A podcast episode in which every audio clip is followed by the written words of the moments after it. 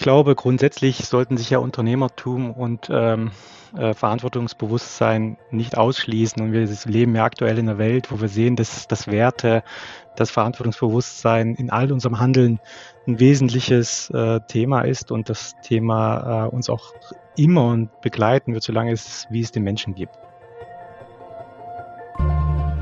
Willkommen bei Auf in Zukunft, dem Podcast für Zukunftsgestaltung. Dirk Sander und Oliver Kuschel im Gespräch mit EntscheiderInnen aus Wirtschaft, Wissenschaft und Gesellschaft. Auf der Suche nach der Antwort auf die Frage, wie handeln wir zukunftsfähig?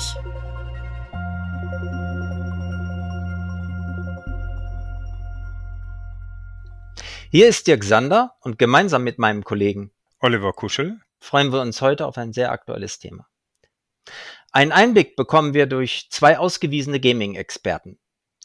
Oliver, magst du den ersten Gast vorstellen? Wen hast du uns denn mitgebracht? Ja, das mache ich gerne. Ähm, und zwar die Frage, wie ändert Gaming als leitende Kulturtechnik und Leitmedium des digitalen Zeitalters die Gesellschaft in den unterschiedlichsten Bereichen? Diese und viele andere Fragen untersucht unser erster Gast am von ihm mitgegründeten GameLab Berlin der Berliner Humboldt-Universität. Der politische Philosoph hat nach seinem Studium der Politik und des Public Managements in Friedrichshafen, Berlin und Cambridge verschiedenste Themen, die uns heute bewegen, aber nicht nur gedanklich und sprachlich durchdrungen, sondern hat sich als Co-Founder von RetroBrain, einem Unternehmen, das sich äh, therapeutisch, präventiv und rehabilitativ wirksame und bewegungsgesteuerte Videospiele für Seniorinnen ausgedacht hat und entwickelt hat, auch erfolgreich in der unternehmerischen Praxis behauptet.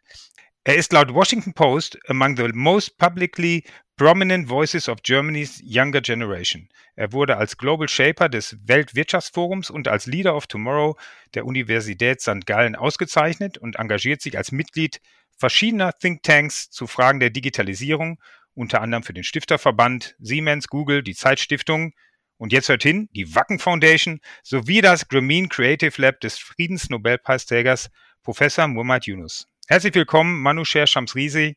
Hallo Manu, schön, dass du heute da bist. Moin aus Hamburg, ich freue mich sehr drauf. Nach über zehn Jahren beim Traditionsclub Schalke 04 in Gelsenkirchen hat sich unser Gast entschieden, seinen Vertrag als Geschäftsführer bei der FC Schalke 04 eSports GmbH zu beenden. Der frühere Offizier, der an der Bundeswehruniversität in Hamburg BWL studierte und 2016 an der Fernuni Hagen promovierte, startete Mitte 2009 als Leiter Rechnungswesen und Controlling bei Schalke 04. Heute ist er in den Vorbereitungen zur Gründung eines Startups. 2015 gehörte er zu den Initiatoren, die bei Schalke mit eSports ein digitales Geschäftsmodell entwickelten. Das Geschäft lief so gut, dass die E-Sports-Tochter im letzten Jahr mit dem Verkauf der Startrechte an der League of Legends, dem durch Corona und Abstieg in wirtschaftliche Notlage geratenen Revierclub, eine erträgliche Summe in die leeren Kassen spülte. Profitabilität kann er also, unser Gast. Doch kann er auch Responsibilität? Ich habe den mittlerweile zweifachen Familienvater vor etwa 14 Jahren beim MBA-Studium in Münster kennen und schätzen gelernt. Ob als oberster Controller bei Schalke 04 oder als Geschäftsführer von Schalke 04 eSports, in beiden Geschäftsbereichen waren für ihn wirtschaftliche und soziale Nachhaltigkeit prägend. So entwickelte er mit seinem eSports-Team ein äh, CSR-Konzept für einen verantwortlichen Umgang mit den Möglichkeiten und Risiken für Jugendliche im E-Sport. Mit dem Konzept Gaming und Sportcamp schuf er ein hybrides Trainings- und Aufklärungscamp für die ganze Familie. Die Jugendlichen erhalten Informationen zur gesunden Ernährung und Bewegung, die Eltern Vorträge zu einem verantwortlichen Umgang ihrer Kinder in der Welt des Gamings. Mit weiteren CSR-Ansätzen wie digitales Klassenzimmer, Gaming für Generationen und Diversität im Gaming hat unser Gast frühzeitig auf Antworten, hat unser Gast frühzeitig auf die äh, Möglichkeiten und Risiken des E-Sports Antworten gefunden. Herzlich willkommen, Dr. Claudio Kasper, Gaming-Experte und Gründer. Schön, dass du hier bei unserem Podcast mitmachst, Claudio. Ja, vielen Dank für die einleitenden Worte. Ich freue mich dabei zu sein und freue mich auf eine sehr intensive und sehr ausführliche Diskussion des spannenden Themas.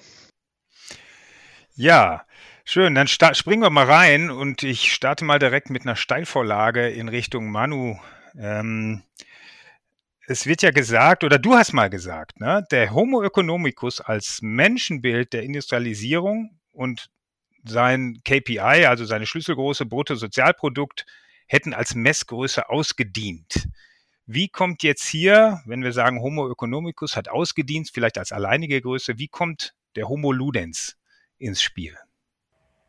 Mhm. Ja, das ist ähm, natürlich, muss man vorab sagen, eine sehr abstrakte Flughöhe. Also der Homo äh, economicus eignet sich immer ganz fantastisch als, ähm, als äh, Diskussionsinhalt. Ähm, äh, Inhalt. Ähm, natürlich äh, gibt es auch den in verschiedenen Varianten, aber die Grundannahme, äh, die methodologisch zugrunde gelegt wird beim Homo economicus, ist ja ähm, unverändert immer, äh, Menschen agieren ähm, rational in unterschiedlichen Ausmaßen, aber im Kern sind Menschen äh, rationale Wesen, die sich äh, möglichst an perfekte Informationen äh, herantasten und äh, dann äh, ihren Präferenzen entsprechend Entscheidungen treffen. Ähm, das ist ja ein, ein, ein, ein, eine, eine Vorstellung davon, äh, wie Menschen funktionieren, in Anführungsstrichen, die interdisziplinär seit vielen Jahren und aus guten Gründen meine ich oder meinen wir, äh, in die Kritik geraten ist. Der Homo Ludens äh, schaut anders ähm, auf äh, die Frage, was, die, was, was den Menschen auszeichnet. Ähm, und es ist eine alte Idee, die schon Bestand hat, bevor es den Begriff gab. Also wenn bei Friedrich Schiller in seinen Briefen über die ästhetische Erziehung des Menschen geschrieben steht, der Mensch ist nur da ganz Mensch, wo er spielt, dann ist eben diese Vorstellung davon, wir sind ein spielerisches Wesen ähm, spielerisch zeichnet sich aus durch Selbstbestimmung, zeichnet sich aus durch aktives Handeln, durch gestalterisch an eine Situation herangehen, durch soziale Inklusion.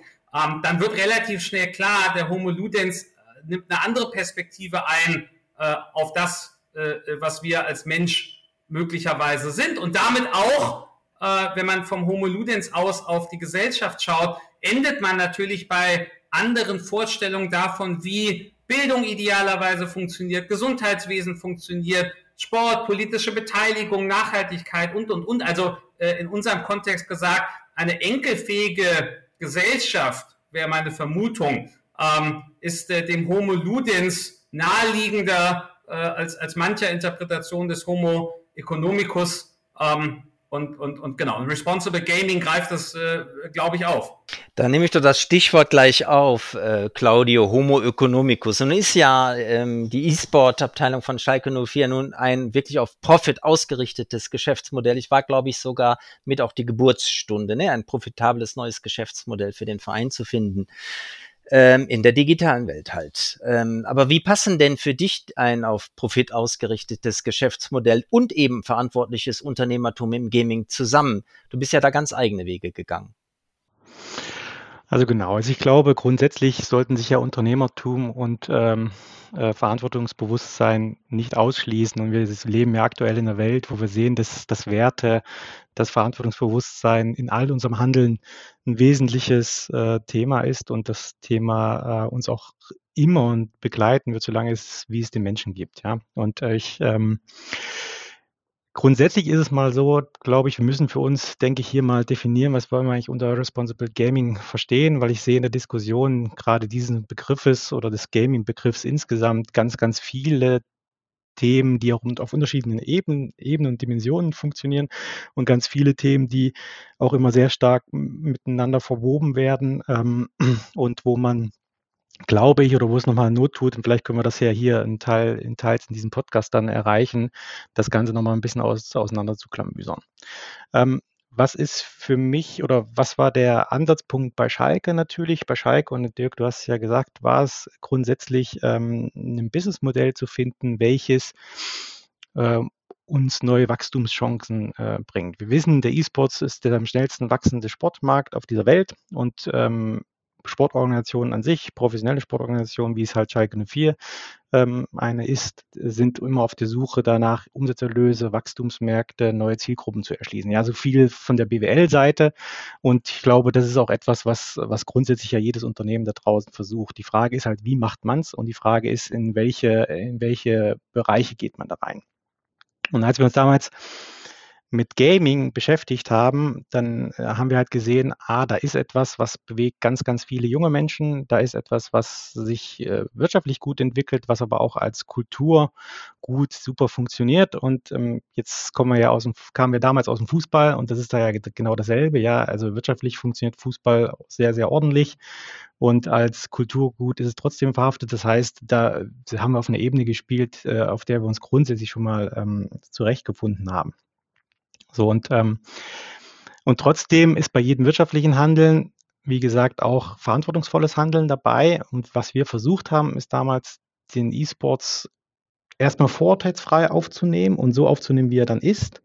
Und dann haben wir versucht, in unserem Handeln so ein paar Vorurteile eben auch zu entkräften, beziehungsweise da, wo er wirklich Probleme hat, ähm, diese Probleme anzugehen. Und ähm, ich glaube, so sollte man grundsätzlich mit, mit jedem Thema umgehen. Ja, also vorurteilsfrei herangehen, sich anschauen, warum beschäftigt das Menschen, warum ist das für ganz viele Menschen wichtig und dann natürlich, und das ist, glaube ich, äh, mal ein schöner Ausgangspunkt hier für diesen Podcast, alles, was Spaß macht, hat grundsätzlich immer eine problematische Seite. Ja, also ich weiß nicht, ob wir was finden, was Spaß macht und keine problematische Seite hat, aber das hat es nun mal. Ja, und Gaming ist da, hat da auch ein paar Themen die wir in der Folge, glaube ich, gleich nochmal ein bisschen auseinander, äh, also etwas ausführlicher diskutieren sollten. Aber ist trotzdem, aber ich glaube, wir müssen uns dem dann halt sehr offen zuwenden und die Probleme klar ansprechen und gleichzeitig ähm, das, den Spaß an der Sache nicht verlieren. Das haben wir bei Schalke 04 E-Sports versucht und versucht, Schalke versucht auch weiterhin. Und ich glaube, insgesamt so sollte man sich dem Thema Gaming, E-Sports nähern. Hm. Das würde ich gern aufnehmen. Also du hast ja gesagt, klar, es ist eine Menge Geld im Spiel. Ne? Ähm, ich glaube, über drei Milliarden Menschen widmen sich in relativer Regelmäßigkeit dem Thema Gaming. Ich weiß nicht, ob die Zahl stimmt. Ich habe sie mal gelesen. Manu, du weißt es wahrscheinlich besser. Ähm, also es ist ein riesig großer und ständig wachsender Markt. Ja. Und dann wissen wir auch, dass äh, äh dann natürlich das ökonomische Interesse, und deshalb habe ich mit Homo economicus gestartet. Wenn wir das jetzt verbinden und sagen, okay, wir können mit Gaming irrsinnig viel Geld verdienen. Wer sorgt dann dafür, dass es in den Grenzen der, äh, ich sag mal, des, äh, äh, ja, in, in Grenzen des Responsible Gaming eigentlich verbleibt? Wer, wer muss die Grenzen setzen? Ist dann wieder der Ruf nach der Politik, ja, die Politik muss es dann regeln oder ist es eine Selbstauferlegung der Industrie? Manu, was kann funktionieren? Ähm, wir brauchen beides glaube ich. Äh, Claudio hat schon ähm, grundlegende ähm, Perspektiven darauf eingebracht. Ähm, äh, ich möchte quasi vor allen Dingen zwei äh, vielleicht nochmal kommentieren. Äh, die eine, Oliver, hast du auch gerade schon aufgegriffen. Ähm, die drei Milliarden, ja, die sind ähm, immer im, in der Diskussion. Die, die, die scheinen ja auch ihre Berechtigung zu haben als Schätzung. Aber die drei Milliarden Gamerinnen und Gamer, äh, die wir dann immer äh, quasi äh, aufrufen, die Zahl leidet natürlich genau an der Breite, die Claudio beschrieben hat. Ich würde, würde sagen, äh, quasi an der Stelle äh, Max Weber bemühend, äh, ist Gaming halt ein amorpher Begriff. Also die drei Milliarden kommen zustande, wenn du Candy Crush, also irgendwie äh, äh, Casual Gaming auf dem Handy, was äh, äh, morgens äh, auf dem Weg zur Arbeit äh, in der U-Bahn gespielt wird, gleichermaßen mit betrachtest wie hochkomplexe sogenannte AAA-Titel, äh, deren Produktionsbudget teilweise größer ist als Hollywood-Filme und die irgendwie 150 bis 200 Spielstunden ähm, an Narration auch äh, in sich tragen, wo Menschen aus Theater und, und aus Literatur äh, mit beteiligt sind und den E-Sport, äh, der nochmal zum Teil andere Titel äh, äh, hat, auch wenn die sich äh, aus, aus dem AAA manchmal entwickeln. Also auf die drei Milliarden kommst du, wenn du all das berücksichtigst und die unterscheiden sich, aber deshalb bin ich so ein bisschen ähm, an der Stelle dann dann skeptisch, ob der, der Begriff Gaming alleine als Klammer ausreicht, weil wir uns ja auch nicht anmaßen würden zu sagen, wir reden jetzt über Buch oder ähm, Netflix, äh, sondern weil es ja quasi diese Genreunterscheidung aus guten Gründen gibt und die zum Teil auch sehr unterschiedlich funktionieren. Also das vielleicht mal äh, zu, den, zu den drei Milliarden. Nichtsdestotrotz, ähm, die drei Milliarden beeinflussen natürlich Märkte, die beeinflussen aber eben auch Zivilgesellschaft und, und, und politisches Miteinander. Drei Milliarden Gamerinnen und Gamer, das wissen wir heute, bedeutet eben auch drei Milliarden Menschen, die beispielsweise politischen Narrativen ausgesetzt sind, ähm, ähm, die mit problematischen Geschäftsmodellen äh, in Berührung kommen können. Ähm, insofern, wir brauchen beides, Oliver, um auf deine Frage zurückzukommen. Wir, wir brauchen oder wir benötigen eine Gaming-Industrie, die in Anführungsstrichen erwachsener auftritt, als sie stellenweise bisher tut. Ich war 2017 selbst dabei äh, bei der Gamescom, weltgrößte Gaming-Konferenz. Da ist die Bundeskanzlerin aufgetreten. Das war ein Adelsschlag, äh, zumindest in, in Deutschland und Europa für die Gaming-Industrie, weil sie sich hingestellt hat und gesagt hat, das ist ein Kulturgut. Äh, seitdem erlebt man aber erstaunlich oft, jedenfalls ist es mein Eindruck, dass äh, gerade die äh, Publisher äh, von Games sich bequem aussuchen, wann sie Kulturgut und kulturpolitisch relevant sind und deshalb Förderung aller Art benötigen und äh, quasi ganz viel Freiheiten. Äh, und und wenn es dann um ähm, Selbstreferenz und, und Selbstregulation geht, wie es der Buchmarkt kennt beispielsweise, äh, dann regelmäßig die Hand über die Kopf heben und, und, und sagen, naja, wir machen ja nur Entertainment. Ähm, äh, wir, können da, wir kommen da sicher später nochmal äh, drauf zurück, wo ich das insbesondere problematisch finde, auch mit mit Einfluss aus China äh, und Russland und Saudi-Arabien und so weiter. Aber du brauchst eine, eine, eine erwachsene, auftretende Gaming-Industrie, die, die wie jede andere Kultur- und Kreativindustrie dieses Reflektieren, quasi das Feuilleton, wenn man so will, äh, kennt. Ähm, du brauchst aber an manchen Stellen, glaube ich, auch äh, mehr staatliche Regulierung als, als heute. Ob das andere Regulierung ist, als wir es äh, quasi ja so schon haben, oder ob die Regulierung, die wir heute schon haben, ähm, einfach äh, konsequenter umgesetzt werden muss. Ne? Wir, wir kommen ja aus einer Welt, äh, wo staatliche Regulierung weit, weit weg ist manchmal. Also es hat die Intelligence Community, äh, weiß man heute, Jahre gedauert, um zu begreifen, dass über World of Warcraft äh, Drogen- und Waffenhandel koordiniert wurde äh, international. So, also vielleicht brauchen wir keine neuen Regeln und Regulierungen, sondern einfach nur die, die im demokratischen Konsens eh herrschen, die müssen auch in der Gaming-Community äh, gelebt oder da, wo es nicht gelebt wird, durchgesetzt werden. Dirk, ich spring noch mal eben rein. Äh, ich würde gerne den Ball noch mal zu Claudia rüberspielen, wo wir über ähm, diese, dieses Verantwortungsbewusstsein der Anbieter äh, sprechen. Und der Dirk hat es ja in der Anmoderation gesagt, ihr habt ja, und vor allen Dingen auch du als Geschäftsführer dann von Schalke eSports, euch auch schon Gedanken gemacht, nicht nur was Lukratives aufzubauen, sondern auch dieses Thema Verantwortung, weil man ja, die, die spielenden Kunden sind ja größtenteils auch noch jünger, ja. Und welche Verantwortung hat man als Anbieter und wie passt dann eigentlich Profit zu machen? Und Schalke, ich glaube, Schalke hat sich ja jetzt auch von den Lizenzen getrennt, weil es, glaube ich, das größte, äh, das, das wertvollste Asset des Vereins war. Vielleicht neben dem Stadion, ob es der Schalke gehört, I don't know, weißt du besser. Ähm, aber man hat es verkauft, weil es, es war eben sehr ertragreich. Und, und wie ist euch das gelungen oder was habt ihr probiert, das Thema äh, Gaming und Verantwortungsbewusstsein als ein Player unter einen Hut zu bringen.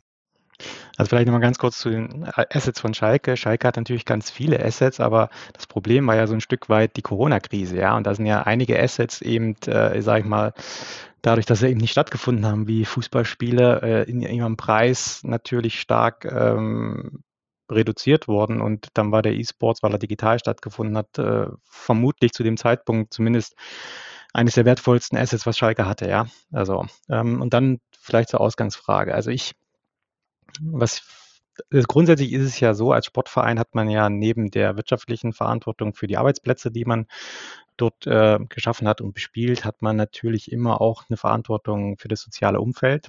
Und deshalb haben wir auch den E-Sport so begriffen. Also mir, mir und meinem Geschäftsführer Kollegen damals, dem Tim Reichert, uns ging es ganz bewusst darum, eben die DNA von Schalke in die Zukunft äh, mit zu übertragen. Weil wir gedacht haben, naja gut, wir widmen uns jetzt diesem Zukunftsthema und ähm, das bringt aber nichts, wenn wir jetzt da eine neue Marke entwickeln, wenn wir da eine neue, neue Sprache entwickeln, sondern es muss schon deutlich sein, das hier ist Schalke 04. Und wir hatten uns dann damals in einem auch längeren Prozess ähm, drei Kernwerte äh, gegeben und ähm, ich nenne die jetzt mal ganz kurz 04, also ohne Angst Dinge äh, anzugehen, dann ähm, ähm, äh, Work hard, also harte Arbeit, ja, weil das, das ist ja so diese Art von, äh, sage ich mal, der, der, die DNA von Schalke besteht ja aus ähm, harter Bergwertsarbeit und das wollten wir irgendwo hin rüber retten. Und die letzte war Care. Das heißt, wir kümmern uns um uns, wir kümmern uns um die Community, wir kümmern uns, uns ums Teams und wir kümmern uns die, insgesamt um das ganze E-Sports-Ökosystem. Und ähm,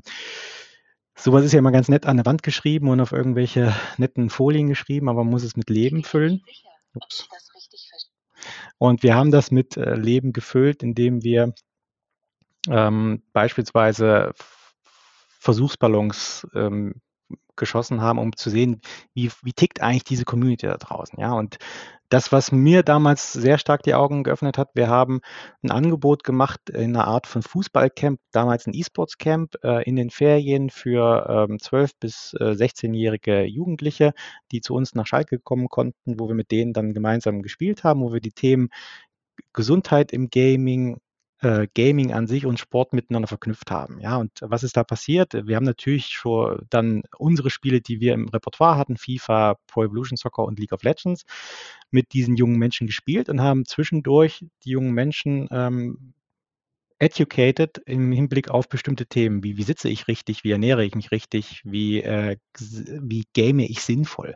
Ja, und haben das dann angereichert noch mit einem paar Sporteinheiten. Äh, und Jetzt mal ganz grundsätzlich, ähm, glaube ich, dieses Vorurteil, Gamer sind alle ähm, ziemlich blass und äh, ziemlich übergewichtig und sitzen nur im Keller und spielen. Ich glaube, das ist, das, das ist einfach nicht so. Also das ist nicht meine Wahrnehmung der Gaming-Community, so wie ich sie kennengelernt habe, sondern das sind in der Regel relativ reflektierte junge Menschen, die sich gerne mit Gaming beschäftigen und sich gerne davon entertainen lassen, die aber genauso gerne auch äh, irgendeine Sportart äh, ergreifen. Das hat man da auch gesehen. Also das Schöne, das schönste Feedback kam eigentlich von den Eltern. Ja, die Eltern sind nach diesem Gaming Camp zu uns gekommen und gesagt, endlich hat die Jungen, hat unsere Kinder mal jemand da abgeholt, wo sie sind. Nämlich nicht zu sagen, Gaming, ihr sitzt jetzt nur vier Stunden lang vorm Computer und ihr macht da einfach Blödsinn, sondern ernst nehmen, in die Diskussion gehen, Dinge mitgeben, am Ende dann äh, auch, auch sich bewegen. Und ich glaube, das ist die Lebenswahrheit von ganz vielen Gamern da draußen. Und dann gibt es problematische Bereiche und die muss man tackeln, aber das ist halt nur ein Teilbereich und äh, mir geht diese Diskussion immer, äh, wenn es ums Gaming geht, immer sehr stark in diesen negativen Bereich und ich glaube, wir müssen das auch mal ein bisschen mehr positiver konnotieren. Ja, also äh, wenn ich da direkt ein, anknüpfen darf, da geht mir das Herz auf, äh, äh wenn ich das höre, weil ich glaube, Responsible Gaming hat funktioniert nicht ohne Augenhöhe und, und das, was Claudio gerade beschrieben hat, ist ja Augenhöhe zwischen den Gaming-Communities und ähm, denjenigen, die vielleicht quasi institutionell Ahnung haben von, von den Risiken äh, oder auch äh, quasi von, den, äh, von, von dem Responsible, äh, wenn man so will. Ich habe, äh, Claudio, als ich dir gerade zugehört habe, an eine ähm, äh, Studentin von mir gedacht äh, an der Leuphana Universität, wo ich, wo ich zu Gaming, äh, E-Sport und Gesellschaft äh, unterrichten darf.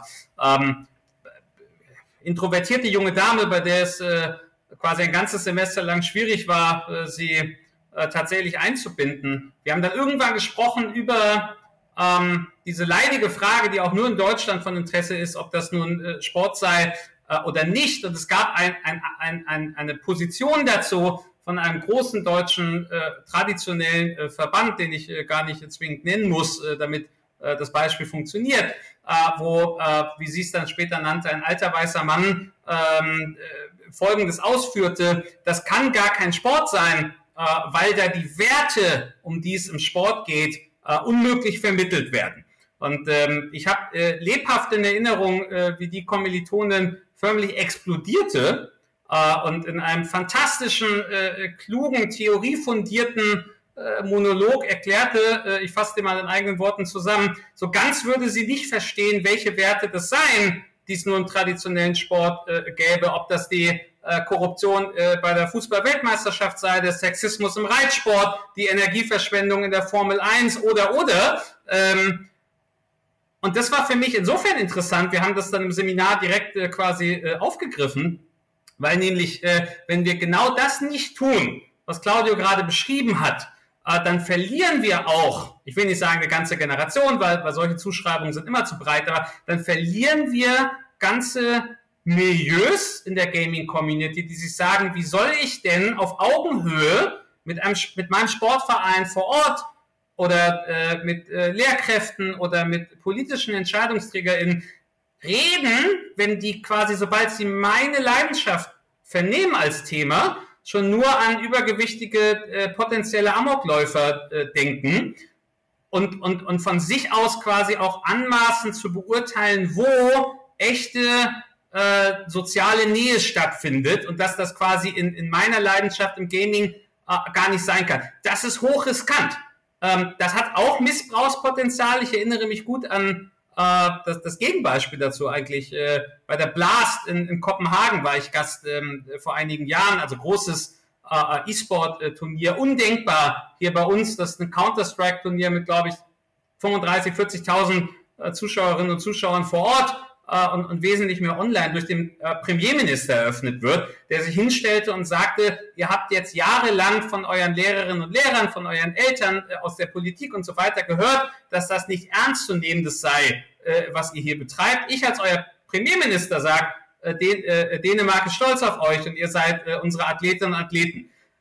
Das ist fantastisch. Das ist natürlich auch, auch Wahlkampf an der Stelle, ne? aber ähm, das ist am Ende eine Augenhöhe, die uns ganz oft fehlt in die Diskussion. Und wenn die Gaming-Community, wie, wie, wie Claudia das so schön formuliert hat, Angebote bekommt, äh, in denen ernst genommen wird, was sie tun, dann sind wir auf dem richtigen Weg, weil dann können wir die Risiken, die unzweifelhaft da sind, mitigieren und uns endlich den Chancen zuwenden. Inklusion, äh, äh, wesentlich mehr, als das im tradierten Sport äh, äh, stellenweise möglich ist. Internationalität und so weiter. Aber dafür musst du, wie gesagt, dafür kannst du die alte Welt nicht, nicht importieren. Also ich kann gut nachvollziehen, dass die, gerade die E-Sport-Community äh, stellenweise ein, ein, ein wirkliches Verständnisproblem äh, damit hat, wenn jemand kommt und sagt, wir machen jetzt eine Frauenliga weil, weil das kannte das Gaming nie. Also auch die LAN-Partys, die ich selbst in den 90ern besucht habe äh, und die tatsächlich in diesen Kellern stattgefunden haben, da wäre niemand auf die Idee gekommen, zu sagen, wir machen quasi eine nach Geschlechtern getrennte Liga. Und wenn du heute mit der Idee auftrittst,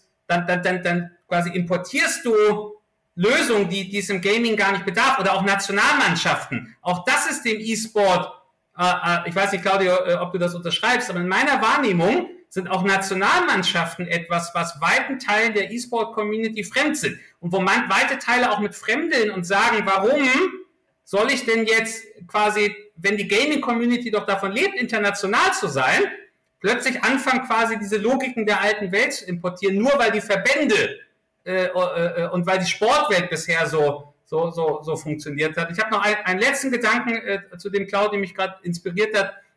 Ähm, wir schaffen auch diese Augenhöhe und dieses Miteinander, glaube ich, nur, wenn wir tatsächlich, ähm, und, und das fällt unangenehm auf, dass das bei vielen nicht der Fall ist, auf dem Stand der wissenschaftlichen Debatte äh, zu diesem Thema bleiben. Damit meine ich beispielsweise, dass wir heute ähm, sehr fundiert äh, begründet davon ausgehen können, dass Games eben weit mehr anbieten als die reinen Spielmechaniken. Gut untersucht ist das an, an Fortnite, was ich persönlich jetzt kein, kein, kein cooles Spiel finde, aber wo man sich schon die Frage stellen kann, ne, gerade Oliver im Hinblick auf den Homo Ludens, wenn du ein Battle Royale Spiel spielst äh, und der Großteil der Spielerinnen und Spieler können es zu einem frühen Zeitpunkt schon nicht mehr gewinnen, dann dürften die nach einer gewissen game-immanenten Logik gar nicht mehr drin bleiben, weil wenn du ein Spiel nicht gewinnen kannst, was willst du da dann noch? Aus der Sozialpsychologie gibt es eben diese fundierte Vermutung, ähm, dass du Fortnite und andere Titel aber eben nicht als reines Game betrachten darfst, sondern auch als äh, soziale als, als Ort sozialer Präsenz. Also ich bleibe eben im Spiel, weil ich da mit meinen Freunden abhängen kann, äh, weil ich mich über den Schultag unterhalte, weil ich äh, mit meiner Peer Group über meine sozialen äh, äh Begebenheiten, Erfahrungen, Probleme reden kann. Und, und wenn ich das alles ignoriere, dann ignoriere ich einen wesentlichen Teil der Lebensrealität, wie Claudio das, das so schön sagte. Und wenn ich den Teil äh, quasi der Lebensrealität ignoriere, dann brauche ich mich nicht wundern, wenn die Community, mit der ich da sprechen will, sagt, ihr versteht nicht, was wir hier machen und, und, ich, und, und, und ihr versteht nicht, dass das hier auch meine Community ist ähm, und, und deshalb verstehe ich eure Kritik nicht und dann quasi reden wir aneinander vorbei. Also Augenhöhe, glaube ich, quasi und, und Fundiertheit äh, die fehlen der, der Debatte noch. Und deshalb ist das so toll, wenn, äh, wenn, wenn Schalke 04 oder andere, die Erfahrung damit haben, äh, sich dann einbringen äh, und das auf diese Art und Weise tun. Ja, also ich würde noch mal so zwei, drei Punkte aufgreifen, die Manu jetzt auch noch mal in die Debatte reingeworfen hat. Also grundsätzlich die Diskussion Sport, ist es ein Sport oder ist es kein Sport? Ähm, das war beispielsweise für mich nie ein wirkliches, nie ein wirklicher Parameter, an dem ich mich orientiert habe. Ja, das ist, das ist tatsächlich so eine Diskussion und das sehen wir, glaube ich, in ganz vielen Gesellschaftsbereichen heutzutage, wo eine neue Welt auf eine alte Welt äh, trifft und wo auch, ähm, wo man versucht mit den ähm, ja, Deutungsmustern der alten Welt sich dann sich die neue entweder einzuverleiben oder der zumindest Herr zu werden. Ja, und ich glaube, das funktioniert in ganz, ganz vielen Bereichen heutzutage äh, gar nicht mehr. Und da will ich noch nicht mit dem Metaverse kommen und äh, mit anderen Cryptocurrency und so weiter und so fort. Da versuchen wir oft Dinge, die wir äh, gelernt haben über die letzten äh, ja, 50 Jahre zu vergleichen, was ja auch menschlich ist und was nachvollziehbar ist.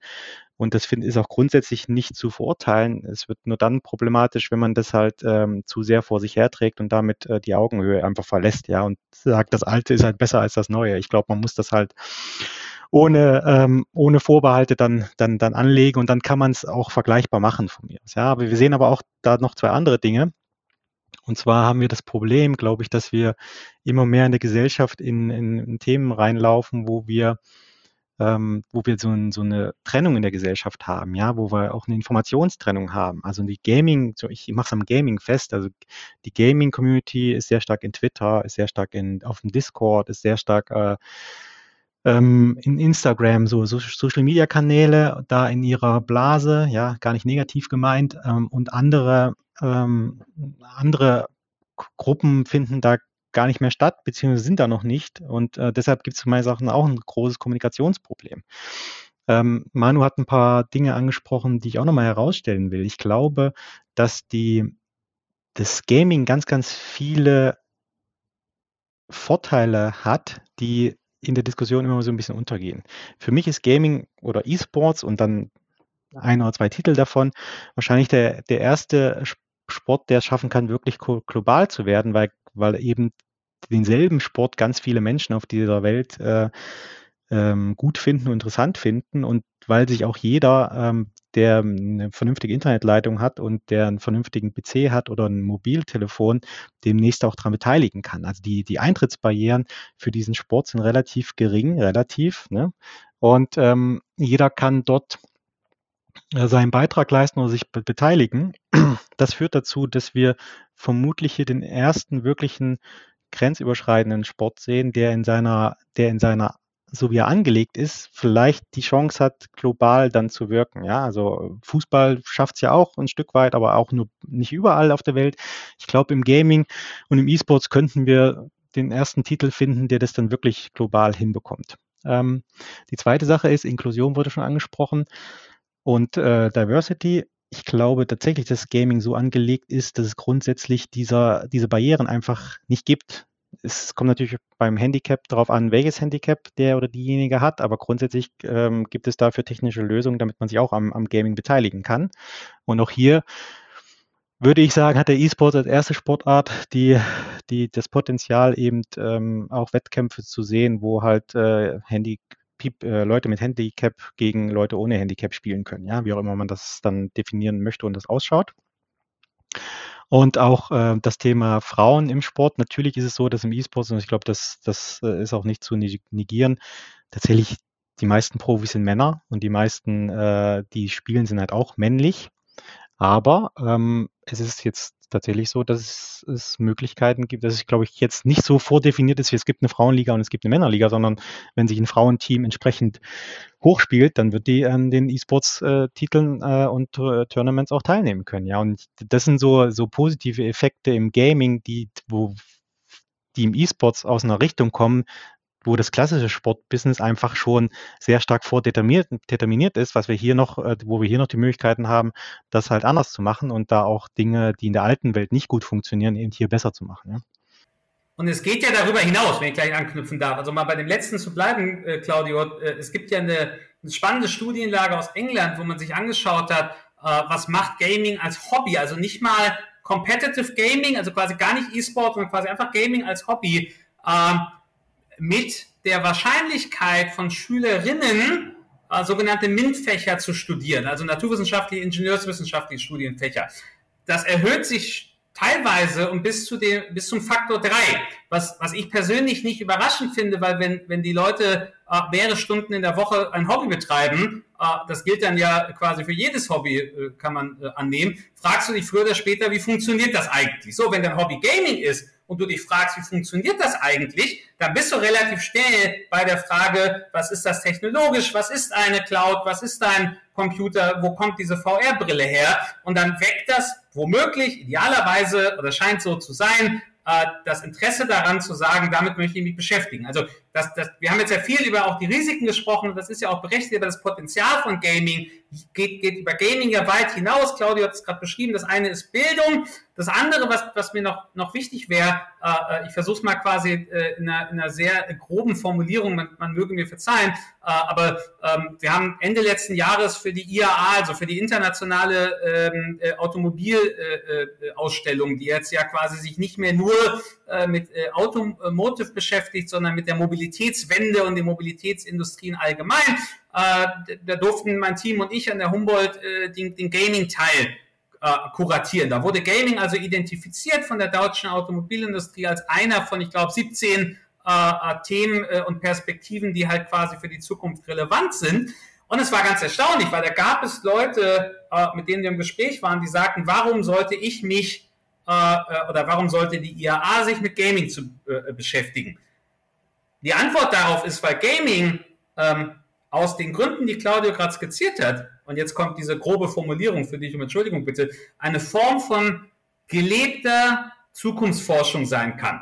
Wir haben eben im Gaming etwas, was wir in, meine ich, keinem anderen Bereich in der Gesellschaft sehen, nämlich technologischen Fortschritt. Ja, das IBM Quantencomputing Team äh, beschäftigt sich mit, mit, mit, mit, mit, mit, mit Minecraft, äh, ähnlichen äh, Welterstellung. Äh, virtuelle Realität wird im Gaming vorangetrieben, Cloud-Infrastruktur, äh, äh, soziales, äh, soziale Communities online. Aber wir erleben eben nicht nur den technologischen Fortschritt im Gaming, sondern durch E-Sport und, und, und andere Dinge können wir auch beobachten, wie man mit technologischem Fortschritt vernünftig umgeht. Also es gibt kein, das ist jetzt meine, meine, meine eine brutale These an der Stelle, hinter der ich aber stehe, es gibt kein Problem im Kontext Homeoffice, virtuelle Teams, äh, Online-Education äh, oder, oder, dass nicht die World of Warcraft Community, die sich in Gilden organisieren musste, schon vor 15, 20 Jahren als Problem identifiziert hat äh, und gleichzeitig alle Lösungen ausprobiert. Also wer ins Gaming schaut und deshalb tun das ja Porsche, deshalb tut das ja die Automobilindustrie beispielsweise auch. Der kann eben beides auf einmal äh, äh, bekommen, Einsichten in die Technologien, äh, die die Zukunft prägen, aber auch Einsichten darin, wie man sozial gerecht, inklusiv mit diesen Technologien ähm, umgeht äh, und, und das quasi die, die, wie soll man sagen, die wirtschaftliche Zielgruppe äh, auch, auch der Automobilindustrie ähm, eine ist, die durch die Kulturtechnik Gaming geprägt ist, äh, aber auch die Leute, die, die dort arbeiten wollen, geprägt sind und irgendwie wo einmal im Jahr ein, ein Feedbackgespräch äh, äh mit, der, mit der Führungsebene quasi äh, auf eine Generation trifft, die es gewohnt ist, instantanes Feedback im Game zu bekommen. Äh, und dann habe ich ein Problem quasi in meiner Führung.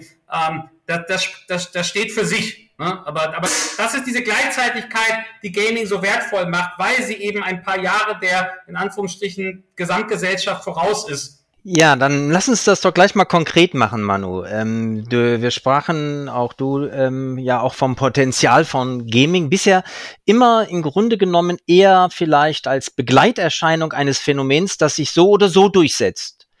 Ähm, aber du gerade, Manu, arbeitest ja im Game Lab und auch als äh, Gründer von Retrobin an äh, der gestalterischen Kraft von Gaming und zwar zur gezielten Entwicklung von Mensch und Gesellschaft. Vielleicht kannst du mal konkrete Beispiele nennen, äh, wie Gaming jetzt schon positiv gestalterisch eingesetzt werden kann. Mhm. Also ich, ich äh, ratter jetzt einfach mal zwei, drei Beispiele äh, runter mit dem Ziel, quasi den, den, den, den Vorstellungsraum äh, für diejenigen in der Zuhörerschaft, die sich noch gar nicht damit beschäftigt haben, so breit wie möglich zu machen. Äh, als Game Lab nutzen wir ähm, äh, Gaming und das Medium Gaming beispielsweise für die Demokratisierung im Zugang von Museen. Museen sind heute oft noch hochprivilegierte, hochexklusive Organisationen. Grob gesagt, wessen Eltern nicht ins Museum gegangen sind und das Kind mitgenommen haben, äh, der wird dort selten auftauchen. Ich kann aber den Museumsbesuch, und das machen wir äh, äh mit, einer, äh, mit einem Game, das sich mein Objekt nennt äh, und mit mit vielen deutschen Museen gemeinsam entwickelt wurde. Ich kann den Museumsbesuch entzerren, da steckt eine Art Tinder-Logik hinter, äh, also quasi ich gehe eine Beziehung ein mit einem Objekt in einem Museum und, und habe dann eine, eine Nähe äh, durch das Game, bevor ich da bin äh, und, und, mir das Objekt in Realitas anschaue und nachdem ich äh, äh, da war. Ähm, wir, wir beschäftigen uns mit dem Potenzial in der, äh, in der Außenpolitik. Wir wissen, ähm, äh, das habe ich vorhin schon gesagt, dass Games und, und die Gaming Community äh, Träger sind für politische Narrative. Es war für ganz, ganz viele junge Menschen, ich will jetzt quasi Namen nicht nennen, aber ich glaube 2019, Ende 2019, äh, bei einem E-Sport-Turnier äh, eines, eines Spieletitels eines kalifornischen Unternehmens, Activision Blizzard, ne, das gerade irgendwie für, für viele, viele Milliarden äh, von Microsoft gekauft wurde und auch so durch diesen Deal als Beispiel dafür gilt, welche wirtschaftliche Kraft äh, äh, quasi dieser Community äh, äh, und ihrer Industrie inzwischen beigemessen wird. Äh, in einem Turnier dieses Unternehmens, an dem auch Tencent, also quasi äh, indirekt der chinesische Staat beteiligt ist, äh, wurde einem äh, Gamer aus Taiwan ein, eine Art, würde man, muss man sagen, Berufsverbot auferlegt, weil er sich für äh, die Friedens- und Freiheitsbewegung in Hongkong eingesetzt hat. Das war unglaublich politisierend für weite Teile der E-Sport-Community, die ich mit klassischer politischer Kommunikation und Public Diplomacy vielleicht nicht erreiche, die aber plötzlich empört darüber waren, warum darf hier jemand, der in meiner Situation ist, also ein Gamer, sich nicht äußern äh, für die Menschenrechte in Hongkong. Warum äh, quasi macht ein kalifornisches Unternehmen ihm, ihm eine einjährige äh, äh quasi Berufsverbot äh, in Anführungsstrichen? Ähm, äh, und, und wie hängt das alles zusammen? Und äh, also Public Diplomacy, auswärtige Kultur und Bildungspolitik ist ein Beispiel. Äh, ein drittes Beispiel, weil das vorhin schon formuliert wurde und wir ja darüber auch einen ein Bezug zur wunderbaren Antropia haben. Ähm, Retrobrain, äh, äh, im Übrigen auch eine, eine, eine Schalke, äh, ein Schalke-Spin-off, wenn man so will. Äh, wir haben damals ja ich, also ich würde behaupten, wir, uns wird es heute nicht geben, wenn wir nicht äh, diesen Rudi Assauer Preis äh, für Innovation äh, im Kampf gegen Alzheimer früh gewonnen hätten und uns da, dann ja auch äh, dachten, dass äh, die Bestätigung aus der, aus der Zielgruppe quasi, äh, der, der kann man nur gerecht werden, wenn man es dann auch umsetzt. Also wir waren, waren nur in der Ideenphase damals. Aber äh, bei RetroBrain werden tatsächlich, Dirk hat das äh, äh, vorhin, glaube ich, schon skizziert, ähm, Videospiele entwickelt mit therapeutisch präventiver äh, Wirkung. Das sind also Medizinprodukte, gehören zu den ersten Games weltweit mit Medizinproduktstatus, seit Mitte letzten Jahres auch äh, in der Kostenübernahme durch die Krankenkasse, also zu den ersten äh, digitalen Interventionen äh, in der Pflege, die in der Regelversorgung sind. Und da werden Menschen, ich mache es ganz kurz, in stationärer Altenpflege, äh, also, oder anders, da stellen wir uns die Frage, wie würde stationäre Altenpflege aussehen, wenn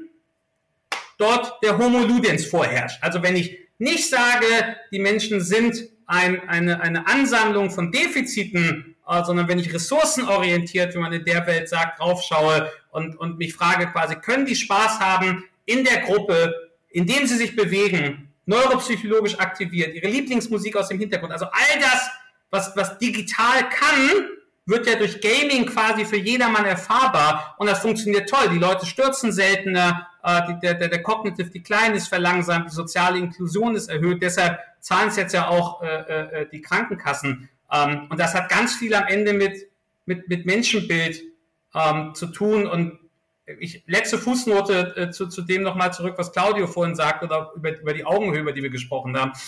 Wenn ihr euch ähm, die Pressemeldung anschaut, äh, die mit diesem Retro-Brain-Projekt und unserer Memore-Box äh, zu tun haben, ne, beginnt von, da wurde der Rudi Assauer Preis gewonnen von einer Gruppe von jungen Wissenschaftlern und Wissenschaftlern der Humboldt-Uni bis zu äh, jedes Altenheim in Deutschland kann das jetzt auf Krankenkassenkosten bekommen, dann werdet ihr erstaunlich selten die Begriffe Videospiel, Gaming und ähnliches finden. Da wird erstaunlich oft von Krankenkassenseite und von anderen ähm, computerbasiertes interaktives Therapie- und Präventionskonzept oder ähnliches formuliert. Das ist auch was Kulturelles. Also quasi, es ist wie, wie Claudio vorhin sagte, wenn es ernsthaft ist, äh, dann, dann darf es auch kein, kein Spaß bringen. Das ist so ein bisschen, hängt das vielleicht ein preußisches Erbe. In der Presse stand trotzdem immer Zocken im Altenheim.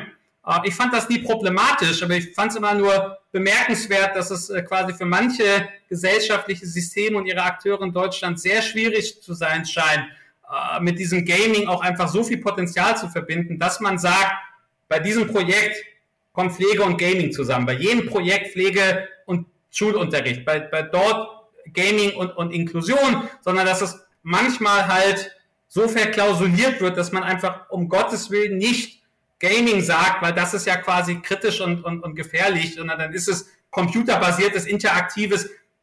Ne? Damit schaffst du auch keine Augenhöhe in der Gaming-Community. Da rollen die mit den Augen und äh, fragen sich, warum du es nicht über, über die Lippen bringst, ihr, ihr täglich äh, Medium einfach beim Namen zu nennen. Aber so, so sehen wir das. Also quasi die, die Welt, äh, die sich dem Gaming äh, zuwendet, habe ich ja vorhin schon gesagt, es ist eine Welt, die frühzeitig informiert ist darüber, was die Chancen und Risiken des Digitalen allgemein sind.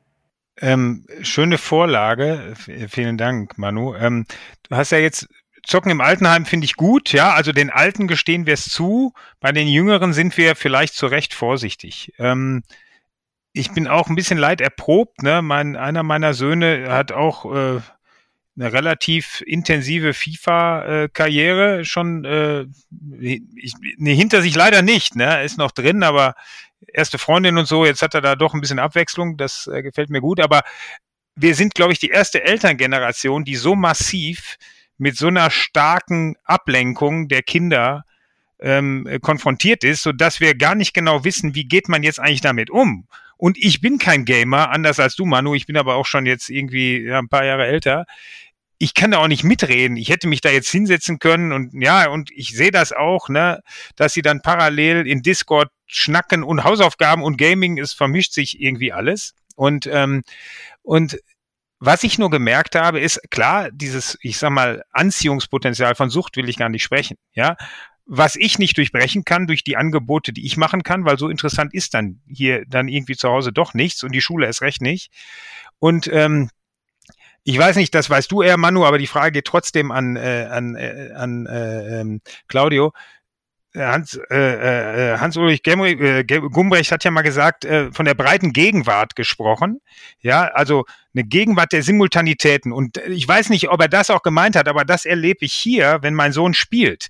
Da vermischt sich Gaming, Hausaufgaben und äh, Kommunikation, äh, alles durcheinander. Und was ich nur sehe, ist, dass dann die Aufmerksamkeitsspanne, die man auch vielleicht Dingen widmen kann oder widmen muss, die vielleicht nicht unmittelbar spannend sind, irgendwie abnimmt. Ich weiß nicht, ob ich der Erste bin, der das irgendwie sieht oder der mutmaßt, dass das ein Problem ist. Du hast ja auch zwei Kinder. Ich weiß nicht, ob die schon auch so weit sind, äh, Claudio. Also ich, ich sehe das und denke auch Mist. Ähm, was mache ich da? Und äh, das Thema Responsible Gaming hieß bei mir, ich führe eine Fritzbox zu Hause ein und sage, nach zwei Stunden ist die Zeit vorbei. Das war dann mein Umgang mit dem Thema und das hat sich natürlich jetzt, äh, gibt es keine Grenzen mehr, aber als er noch jünger war. Ne? Also, also, wie siehst du das? Ich glaube, Oliver, ich bin ja da in einer sehr ähnlichen Situation. Ja, also ich bin, ähm, meine, to meine, Tochter wird jetzt elf und mein Sohn ist acht. Also so auch in diesem, äh, mein Sohn fängt äh, intensiv an FIFA zu spielen. Meine Tochter spielt jetzt eher auf dem Handy, also mobile, ja. Ähm, und das ist, das ist natürlich ein Thema. Und ich versuche mir immer, ähm, jetzt sind wir ja so circa eine Generation. Ich versuche immer mich zu sehen in der Vergangenheit. Was hätte ich gemacht, wenn ich die Möglichkeiten gehabt habe? Ja, also ich glaube, jetzt könnt ihr mich korrigieren, ich, ich glaube tatsächlich, dass der Medienkonsum von der Zeit her sich gar nicht so extrem verändert hat, sondern die, die Qualität des Medienkonsums hat sich verändert. Jetzt wird halt gespielt und ich kann mich an meine Jugend erinnern, ein bisschen älter, aber wir haben relativ viel Fernsehen geschaut, ja. Und Fernsehen ist ja erstmal ein relativ passiver Medienkonsum. So, und wenn wir diese, diese Diskussion führen, dann müssen wir uns, glaube ich, auch dem mal verdeutlichen, wie hat sich eigentlich der Medienkonsum in der von in unserer Jugend zu dem, was jetzt die Jugend macht, verändert. Und da würde ich jetzt erstmal sagen, wahrscheinlich ist er, ist er ist er schon länger geworden, weil wir durch das, durch das Mobiltelefon, durch Smartphones natürlich auch einen besseren Zugang haben. Wahrscheinlich ist er, nee, nicht wahrscheinlich, sondern er ist sicherlich wesentlich ähm, facettenreicher, weil wir eben nicht nur das terrestrische Fernsehen haben und vielleicht das Radio, aber wir haben viel mehr Möglichkeiten und sich, und da müssen wir unsere äh, jungen äh, Menschen und Kinder auch begleiten, um da sich zurechtzufinden. Nur wir haben ja teilweise selber Probleme, uns mit dieser Vielfalt an Medien dann auch zurechtzufinden. Und äh, trotzdem glaube ich, dass die, dass wir, dass wir einen Qualitätssprung schon sehen, weil äh, es ist ein Unterschied, ob ich mich passiv halt von Medien ähm, ja, bespaßen lasse, wie wir es dann vielleicht in der Fernsehzeit waren, oder ob ich halt äh, aktiv game und äh, aktiv kommuniziere und äh, nah dran bin an den, an den Freunden, die ich jetzt vielleicht nicht mehr sehe, aber die ich halt dann auf dem, auf dem Kopfhörer habe oder äh, nachher im, äh, im, im Videochat. Und das ist, hat eine andere Qualität und ähm, deshalb versuche ich immer auch da nicht ganz so, nicht, nicht mit ganz so vielen negativen äh, Konnotationen zu kommen, wohl wissend, dass man natürlich schon die Jugend da äh, auch beobachten muss und äh, versuchen muss, äh, diesen, diesen Punkt zu finden, wo es dann halt vielleicht ungesund wird, ja. Ähm, und das ist sicherlich ein Thema. Ich glaube, das müssen wir uns gleich auch nochmal etwas äh, intensiver widmen. Wie kann man oder wer ist eigentlich dann der Regulator? Das war ja gleich am Anfang eine Frage, wenn es halt ungesund wird. Und ich bin immer äh, grundsätzlich ein Freund davon, dass der Mensch natürlich seines Glückes eigener Schmied ist. Ja, das heißt, äh, bis zu einem gewissen Grade ist es die Selbstverantwortung jedes Einzelnen. Jetzt sind Kinder und Jugendliche natürlich besonders schützenswert und wissen, kennen dieses, diese Grenze, erkennen sie vielleicht manchmal nicht.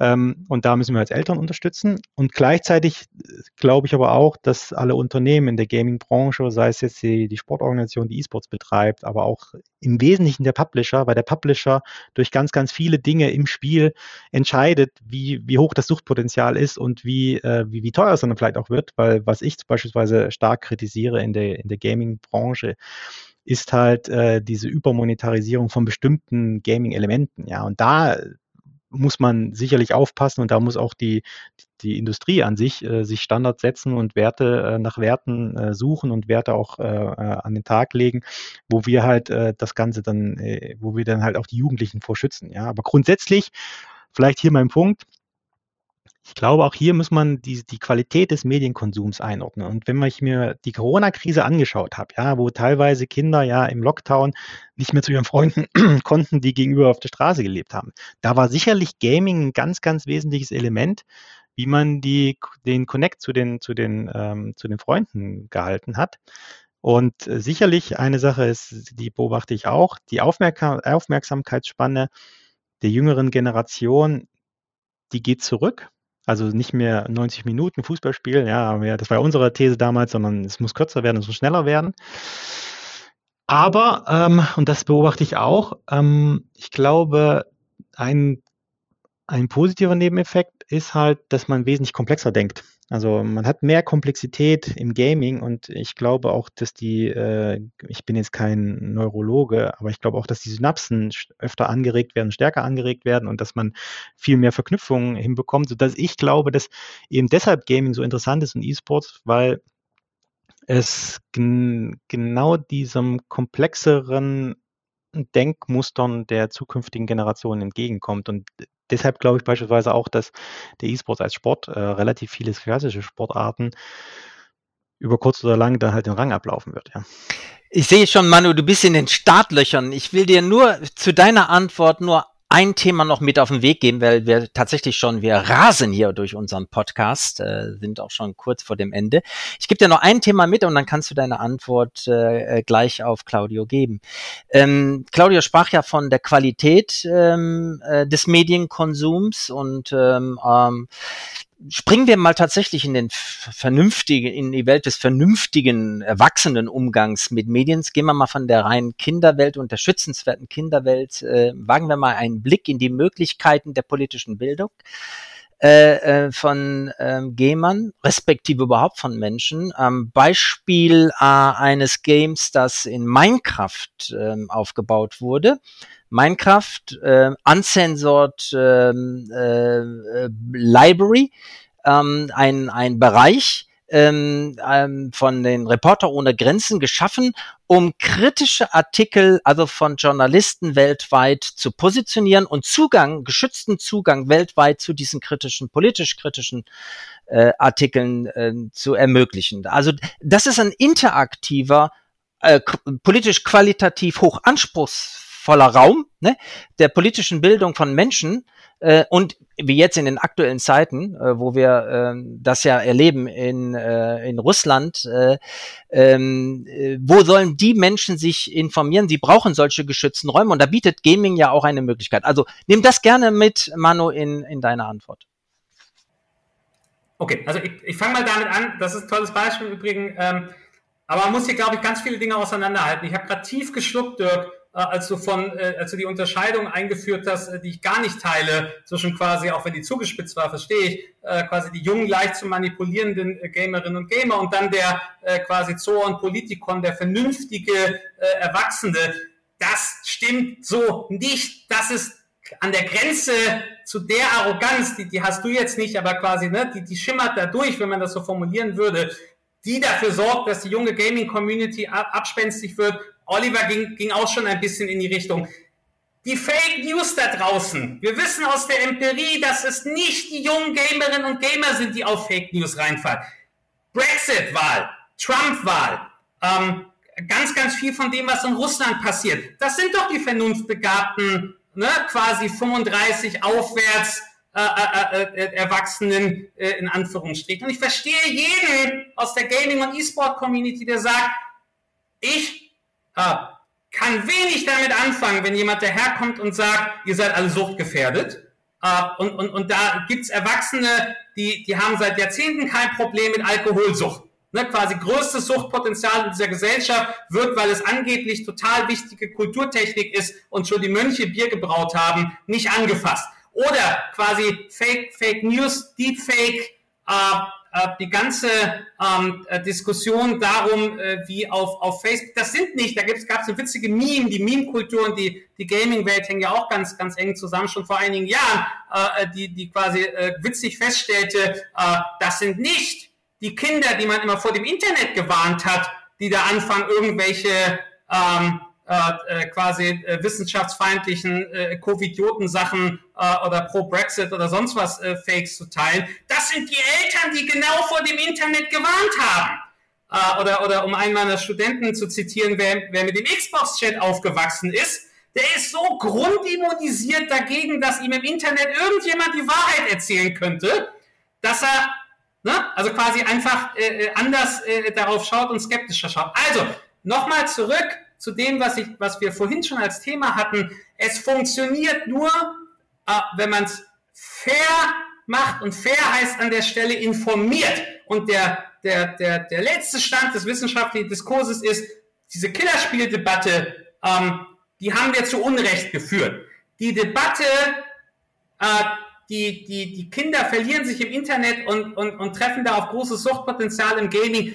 Ja, die Risiken gibt es. Ja, denen müssen wir begegnen. Wir haben ja nicht umsonst nach vielen Jahren Gaming Disorder jetzt auch äh, als, als pathologisches äh, äh, äh quasi Krankheitsbild in äh, den, den Leitlinien äh, des ICD. Also wir haben quasi als Gesellschaft, wenn man so will, in den, in den dazugehörigen äh, fachlichen Diskursen gesagt, es gibt die Gaming-Sucht, die unterscheidet sich auch so sehr von der Internetsucht, dass wir sie dediziert als Krankheitsbild einführen. Aber ähm, wir haben die Antworten darauf, wie man damit umgehen kann. Äh, das, was Schalke 04 macht, ist ein Beispiel dafür. Ähm, das Vereinswesen äh, und den E-Sport äh, als, als, als Form des Gamings, aber auch Competitive Gaming äh, beispielsweise in das Vereinswesen zu überführen, wo die Leute dann aufeinandertreffen und so weiter und, und gementort werden können und ähnliches, wo ich auch ähm, Zugangsbarrieren noch gerechter gestalten kann, weil wer keinen eigenen Rechner hat, ihn äh, im Vereinshaus äh, quasi zur Verfügung gestellt bekommt äh, und ich danach zusammen grille und davor ein paar, ein paar Bälle kicke. Also das Vereinswesen, das sich im Augenblick noch, noch, noch so sehr wert an manchen Stellen damit zu tun zu haben, ist eine mögliche Antwort darauf. Das andere ist Medienkompetenz. Nur wenn ich mir die äh, Schulen anschaue, das will jetzt nicht verallgemeinern, ne, aber wer soll's machen? Also quasi Lehrkräfte, die selber nicht wissen, was Discord ist, was Twitch ist, wie diese Realität stattfindet, Entschuldigung, da haben die Schülerinnen und Schüler eine höhere Medienkompetenz im Raum äh, äh, als die Lehrkraft es möglicherweise hat. Also ihr merkt schon quasi an der Stelle, der Diskurs muss in Deutschland informierter sein. Da sind so viele Vorurteile bei. Ähm, da rege ich selbst mich auf. Also quasi, ähm, äh, äh, äh, das, das tut dem nicht gut. Und, und wie gesagt, diese Entwicklung finden statt. Wenn wir quasi so uninformiert darauf schauen, dann brauchen wir uns nicht wundern, wenn die Kids sagen quasi, ehrlicherweise mit, mit, mit, mit denjenigen, äh, die da quasi äh, so äh, auf mich zukommen. Ich muss mich mit denen nicht absprechen. Ich glaube, Manu, was du beschreibst, dass der, dass der Lehrer im, im Unterricht dann vermutlich über weniger ähm, Internet- oder Medienkompetenz verfügt als die Schüler, die vor ihm sitzen. Ich glaube, das ist ja etwas, das wir uns als Gesellschaft und Kultur eben jetzt die nächsten 100 Jahre wahrscheinlich stellen müssen. Wir sehen ja, dass der technologische Fortschritt, dass die, äh, der Fortschritt im Hinblick auf neue Medien, TikTok etc. pp. Ähm, wesentlich schneller geht, als wir unsere Lehrpläne anpassen können. Ja, und äh, im Wesentlichen wird es darum gehen, die, die junge Generation eben dann auch nochmal mit Augenhöhe auch da wieder abzuholen, dass wir vielleicht uns dann auch darauf einlassen müssen, dass wir eben bestimmte Kulturbereiche, also dann neue Kommunikation eben von unseren Kindern lernen. Ja, und das ist halt, glaube ich, ein Thema, da sind wir als Gesellschaft aktuell noch nicht bereit zu, aber das wird uns jetzt die nächsten Jahre sehr stark verfolgen. Das ist, dass wir in überlappenden, ähm, in überlappenden, immer schneller werdenden Zeiträumen eben von Innovationen überholt werden, wo derjenige, der viel Erfahrungswissen hat, weil er älter ist, einfach sich trotzdem nicht mehr zurechtfindet, ja, und wo man dann eben die, die Bereitschaft haben muss, sich dem dann zu öffnen und dann eben sich von seinen Kindern erklären zu lassen, wie es funktioniert. Ich meine, jeder von uns sieht das jeden Tag schon, ja, und ich glaube, das wird, das, das wird zu einer Kultur, äh, zu einem Kulturbestandteil werden, wo wir als Gesellschaft bereit sein müssen, uns dem zu öffnen, ja, wo dann der, und das hat bisher immer gut geklappt. Das hat beim Papyrus geklappt, bei der Tagespresse, da hieß es in der Soziologie, da bricht die Gesellschaft zusammen, weil jeder gute Bürger liest jeden Tag mehrere Zeitungen. Ja, Manu, ich glaube, äh, ich glaube, es gibt einen Riesenunterschied. Ähm, A, Papyrus und so, die wurden halt in einem Teil der Welt eingeführt und der restliche Teil der Welt hatte ein bisschen Zeit, um sich anzupassen. Und B, die andere, der andere Unterschied ist, es ging nicht so schnell, ja. Also es ging dann über Generationen und natürlich äh, der, der dann zuerst Papyrus hatte, der, der hat dann sein Kind beigebracht, wie man darauf schreibt und, und so weiter und so fort. Aber ähm, ich glaube, was jetzt schon und ein Riesenunterschied ist, die Innovationen, auf die wir treffen, die treffen mehr oder weniger gleichzeitig die komplette Welt und die treffen in einer Art und Weise und einer Schnelligkeit aufeinander, dass wir uns quasi in jeder Dekade und ich weiß gar nicht, ob es schon Dekaden sind oder ob es nur fünf Jahre sind, wir uns mit ganz neuen Dingen auseinandersetzen müssen. Ja, und das nächste, was kommen wird. Aber das ist genau, aber ist ja nicht problematisch. Naja, also, ich glaube, es ist schon eine Herausforderung für ganz viele Menschen. Ja, also während ich mich vielleicht in meinem Lebenszyklus äh, in der Vergangenheit an zwei, drei neue technologische Innovationen, die jetzt das komplette Leben umgekrempelt haben, gewöhnen musste in der Vergangenheit und ich glaube selbst noch in den 70ern, muss ich mich jetzt ja mehr oder weniger jedes Jahr auf Dinge äh, einstellen, die das Potenzial haben, meine Lebensumwelt mehr oder weniger komplett zu ändern, ja. Bei Karl Mannheim, dem großen deutschen Soziologiedojen, äh, hieß es mal so schön, die Zukunft ist schon längst da, sie ist nur ungleich verteilt. Also da bin ich bei dir, Claudio. Das mag früher dann gedauert haben, bis das vom MIT oder der, der Harvard University in die Gesamtgesellschaft äh, äh, rübergegangen ist und geht jetzt schnell. Aber unsere Adaptionsmechanismen sind ja auch besser. Das ist ja auch ungemein empowernd äh, äh, und, und, und wie gesagt, ich müsste halt nochmal sagen, die Annahme, dass das etwas, weil es bisher so war, äh, äh, quasi aus genuin äh, gut ist, also da, da bin ich quasi, das mag jetzt die Startup-Mentalität sein, aber also das würde ich in gar keinem Fall unterstreichen. Ähm, äh, und, und ich bin lieber bei den Kids quasi als bei der Alterskohorte, die da irgendwie sich auf Brexit, Trump und Co. hat äh, Fake News rein, äh, reinlegen lassen. Ja. Jetzt müssen wir schon äh, in die in die äh, auf die Zielgerade einbiegen. Wir haben wirklich unterschiedlichste Themen äh, äh, besprochen und wir könnten auch noch drei Stunden weitersprechen. Ich habe noch zwei ganz kurze Punkte, die würde ich noch gerne kurz reinwerfen. Äh, denn einen äh, nur nachrichtlich. Es gibt ein gefördertes Projekt der Beisheim Stiftung, die dann solche sogenannten digitalen Piloten ausbilden. Das sind nämlich, ich glaube, Neuntklässler, die beigebracht bekommen, wie sie denn das Thema äh, digitale Bildung an Jüngere äh, weitergeben. Und die bilden also wieder neue digitale Piloten aus, die dann wiederum, wenn sie in dem Alter sind, wieder die, die Jüngeren, so dass man eigentlich diese, und das haben wir in unserer Schule auch gesehen, die Lehrer hatten da das ist jetzt schon ein paar Jahre her, keinen Check, wie man denn, die haben einfach gesagt, das, das ist nicht unser schulischer Auftrag, was natürlich eine Katastrophe ist, aber wie dem auch sei. Also ja, ähm, ja gut, ähm, das mag so sein, aber mit da konnte man dann auch nicht diskutieren. Vielleicht sehen Sie es mittlerweile auch schon anders. Aber eigentlich diese, diesen Bildungsauftrag vielleicht an die Personen weiterzugeben, die tatsächlich die Kompetenzen verfügen und das tun in der Tat die Jüngeren viel besser. Und in dieser dunklen Zeit, die wir ja gerade haben, da würde ich gerne den letzten Punkt noch setzen. Der Dirk hat es angesprochen, Uncensored äh, Library von äh, Minecraft äh, an, an vielleicht an euch beide, aber Claudio, weil du ja auch in der Szene noch enger drin bist, ähm, wir sehen ja jetzt, wie das äh, russische Volk äh, massiv letztendlich mit falschen Informationen gefüttert wird.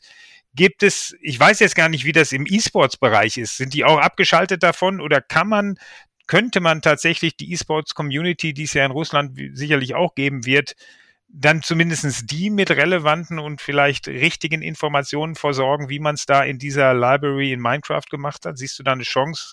Weil das ist ja gerade was nach diesem Wochenende, nach den Bildern da aus der Ukraine, was, was, wo man wirklich fast Schmerzen hat, wenn man es sieht. Also erstmal ist das eine absolute Katastrophe, was wir jetzt sehen und jetzt auch schon seit einigen Wochen äh, sehen. Und ich hätte mir nicht träumen lassen, dass wir sowas in Europa nochmal in der intensiven Form sehen müssen. Ähm, grundsätzlich glaube ich, und da weiß ich nicht, ob, ob man da nicht das Potenzial von Gaming überschätzt. Also natürlich, umso digitaler eine Gesellschaft wird, umso mehr äh, Touchpoints gibt es, um, äh, sage ich mal, Informationen zu teilen. Ja, ich glaube aber grundsätzlich, wenn ich in Moskau heute lebe, kann ich mich, wenn ich das möchte, wahrscheinlich trotzdem an bekomme ich die Informationen, die ich haben will. Ja, ich glaube, wir haben hier eher ein anderes Problem, nämlich dass wir immer noch Gesellschaften da draußen haben, wo halt eine Medienpluralität und eine, äh, sage ich mal, eine Informationspluralität nicht zum, nicht zum guten, ja, nicht, nicht, nicht zur gesellschaftlichen Ausrichtung gehören. Ja, und wir sehen das in allen Diktaturen, dass letztendlich über Informationspolitik ähm, ja, Gesellschaftspolitik betrieben wird. Und für mich weiß ich nicht, ich glaube man, natürlich glaube ich, dass, dass Gaming einen Beitrag dazu leisten kann, über, eben über solche geschützten Räume, wie sie Dirk be, äh, beschrieben hat, dass Leute, die nach Informationen suchen, eben auch Informationen bekommen. Wir haben so ähnliche Geschichten ja auch in, in China, äh, sieht man ja auch in China. Aber ähm, das wird das Problem, was wir da jetzt in Russland haben oder das wir dann vielleicht auch in China haben und in anderen ähm, äh, ja, Gesellschaftssystemen, die jetzt nicht unsere Werte im hinsichtlich von Meinungspluralität teilen, das muss man anders angehen. Ja, ich glaube, da muss man andere, da, da braucht man andere Werkzeuge und da braucht man einfach auch eine andere, äh, das ist einfach ein politisches Thema, ja. Und dieses politische Thema, ich glaube ich, da überschätzt man die Wirksamkeit von Gaming. Was wichtig ist, ist, dass Gaming immer die junge Generation erreicht und äh, gesellschaftlicher Wandel, wenn wir uns auch das anschauen, kommt ja meistens durch junge Menschen äh, und durch aufgeklärte Menschen. Und ich glaube, da wird die Gaming-Industrie oder der, da sollten wir alle unseren Beitrag leisten, dass halt alle Informationen grundsätzlich verfügbar sind. Aber was man aus diesen Informationen macht, das liegt natürlich schon an dem, an dem Individuum. Ja. Ich sehe ganz, ganz viel äh, wie du, Claudio, äh, äh aber quasi, äh, da wir seit 2018 das Auswärtige Amt äh, in der Gaming-Strategie beraten und begleiten dürfen, ähm, möchte ich eins doch nochmal anmerken. Im Gegenteil, ich meine, wir unterschätzen immer noch in der Bundesrepublik das Potenzial von Gaming äh, in diesem Kontext. Und da bin ich ein bisschen pessimistisch äh, äh, an der Stelle. Ähm, wir haben relativ früh gesehen, dass Fake News aus Gaming entspringen kann.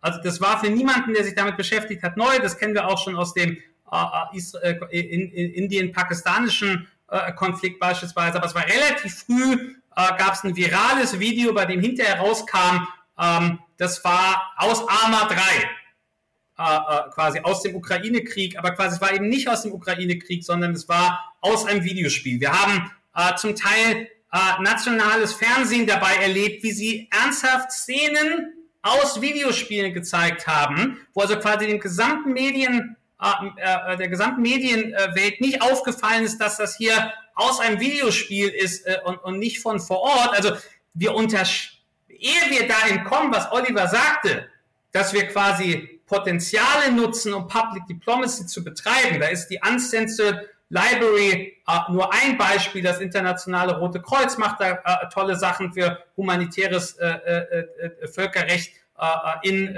quasi Kriegssimulationsspielen. Also da gibt's ganz, ganz, ganz, ganz quasi tolle Projekte, auch, auch wenn viele davon dieses sehr preußische Serious Game Denken sind, was ich dann wiederum nicht so toll finde. Aber Ehe wir uns damit beschäftigen, äh, bin ich davon überzeugt, müssen wir uns mit der Risikomitigation äh, beschäftigen. Äh, und jetzt mache ich noch mal einen Bogen äh, zu den äh, vernünftigen Erwachsenen, von denen Dirk vorhin sprach. Es war dann die Gaming-Community, die relativ schnell darauf aufmerksam gemacht hat, ähm, äh, liebe quasi traditionelle Medienwelt, das ist ein Videospielinhalt, den ihr da gerade als angebliche Szene aus der Ukraine gezeigt hat. Äh, also so viel zur Medienkompetenz äh, äh, an, an der Stelle. Mit den Risiken allerdings müssen wir umgehen ähm, und, und die sind die sind an der Stelle einfach auch da. Ja, wobei ich glaube, um das nochmal einmal einzuordnen, wobei ich ja schon glaube, dass das eine ist ja das, das, der Missuse von, von Kulturtechniken und von Medientechniken. Dasselbe sieht man ja auch bei Videomaterial, ja. Und das andere ist halt, kann dieses, kann Gaming halt helfen, äh, um ähm, ja gesellschaftliche Umbrüche herbeizuführen führen. Und das meinte ich mit, ich glaube, da überschätzen wir es ein, ein, Stück weit, aber ich lasse mich auch gerne eines Besseren belehren, weil ich halt glaube, dass ganz viele junge Menschen eben da den Zugang zu Informationen finden. Und wenn wir es schaffen, darüber Informationen zu teilen, die ähm, ein Stück weit das Leid mindern oder ein Stück weit zu mehr Aufgeklärtheit führen, dann sollten wir das alle versuchen. Ich denke aber, dass, sage ich mal, die Ursachen und beziehungsweise die Lösung wahrscheinlich woanders liegen muss. Ja. Klar, aber das, ich, ich sage ja, das greift ineinander. Also quasi äh, Schritt eins an der Stelle wäre aus meiner Sicht, dass wir in Deutschland uns in die Lage versetzen und die Fähigkeiten aufbauen, mitzubekommen, wenn Fake News darüber vermittelt wird, wenn, wenn im Wettbewerb der Narrative, wie es ja so schön heißt, von Systemwettbewerbern quasi äh, äh, Geschehnisse uminterpretiert werden. Oder es gibt, äh, da werden wir heute nicht mehr äh, zu kommen, nehme ich an, aber es gibt äh, von 2018 eine Warnung des britischen äh, Verteidigungsministeriums, dass ähm, die KI-Agenten, also die Narrow AI, die über Games äh, jedermann zugänglich ist. Ne? Ich kann auf Steam StarCraft 2 runterladen und habe einen ziemlich mächtigen KI-Agenten. Das äh, diese Zugänglichkeit, den Kreis an Akteuren, die in der Lage sind, sogenannte offensive Cyberkapazitäten aufzubauen, massiv vergrößern wird, weil jetzt quasi nicht mehr nur große Staaten äh, oder quasi große Hacker äh, äh, Communities quasi über viele Jahre sich die Fähigkeiten aufbauen, kritische Infrastruktur im Ausland zu attackieren, sondern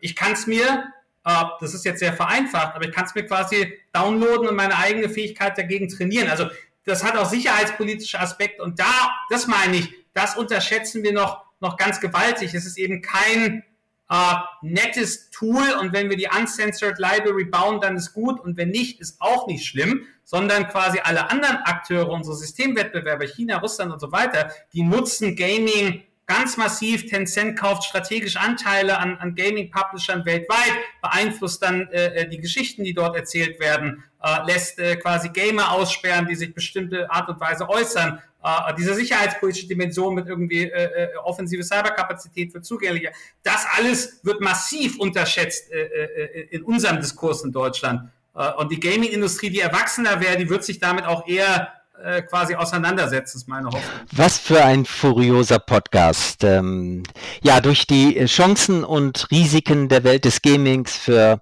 Mensch und Gesellschaft. Wir haben die gesamten Facetten nur ähm, anteasern können äh, von den äh, Vorteilen und aber auch den Risiken, die wir bisher erleben. Wir sehen eine, äh, das Gaming ist in der Welt, das Gaming ist global und damit aber auch barrierefrei. Das Gaming äh, äh, fördert die Inklusion und wir haben auch ähm, gehört, zwischen äh, Kindern, Jugendlichen und Erwachsenen gibt es hier äh, keinen Unterschied derart, dass es einen vernünftigen Umgang mit dem Gaming gibt und einen eher schützenswerten, äh, wenn man mal auf die Süchte äh, der von Erwachsenen schaut und auf die Gefahren, die unseren Kindern drohen, wenn sie da sind. Aber es geht hier um weniger um Gefahren. Wir haben gestalterische Möglichkeiten erlebt, Beispiele gehört, wie man Gaming auch tatsächlich für die menschliche und gesellschaftliche Entwicklung konkret einsetzen kann. Und wir wissen, dass Gaming jetzt auch für die Zukunftsforschung hochinteressant ist, damit für alle Sphären von Wirtschaft, Gesellschaft und Politik. Ganz herzlichen Dank, Manusha Shamsrizi und Dr. Claudio Kasper, der musste sein, Claudio, ähm, für diesen Podcast, der mir noch sehr in Erinnerung bleiben wird. Ich denke, dem Oliver geht's genauso. Sie hätten weiterreden können. Wir müssen eigentlich ein zweites Thema hinten dran binden. Also wir haben mit dem äh, gerade geendet, Manu. Da machen wir noch mal was. Ihr müsst vor allen Dingen die Enkel einladen. Ja, die genau. enkelfähige Gesellschaft ist ja die Gesellschaft der Gamer Das machen wir. Gamer. Vielleicht, vielleicht noch ein positiver Zukunftsausblick. Ich glaube, ein großer, ein großes Stereotyp gegenüber Gaming ist ja, dass Gamer sich relativ wenig bewegen. Ich denke, mit der Durchsetzung von 5G und Augmented Reality wird dieses Thema der Vergangenheit anhören und dann haben wir sicherlich ein, ein bisschen weniger Diskussionspotenzial. So machen wir's. Also, euch noch einen schönen Tag und, liebe Zuhörende, bis zum nächsten Podcast. Tschüss. Vielen Dank. Tschüss. Tschüss. Vielen Dank fürs Zuhören. Wir nehmen wieder spannende Einblicke mit in die Heimat der Zukunftsmacher. Schreiben oder sprechen Sie uns gerne an unter redaktion.aufinzukunft.de. Bis zum nächsten Mal.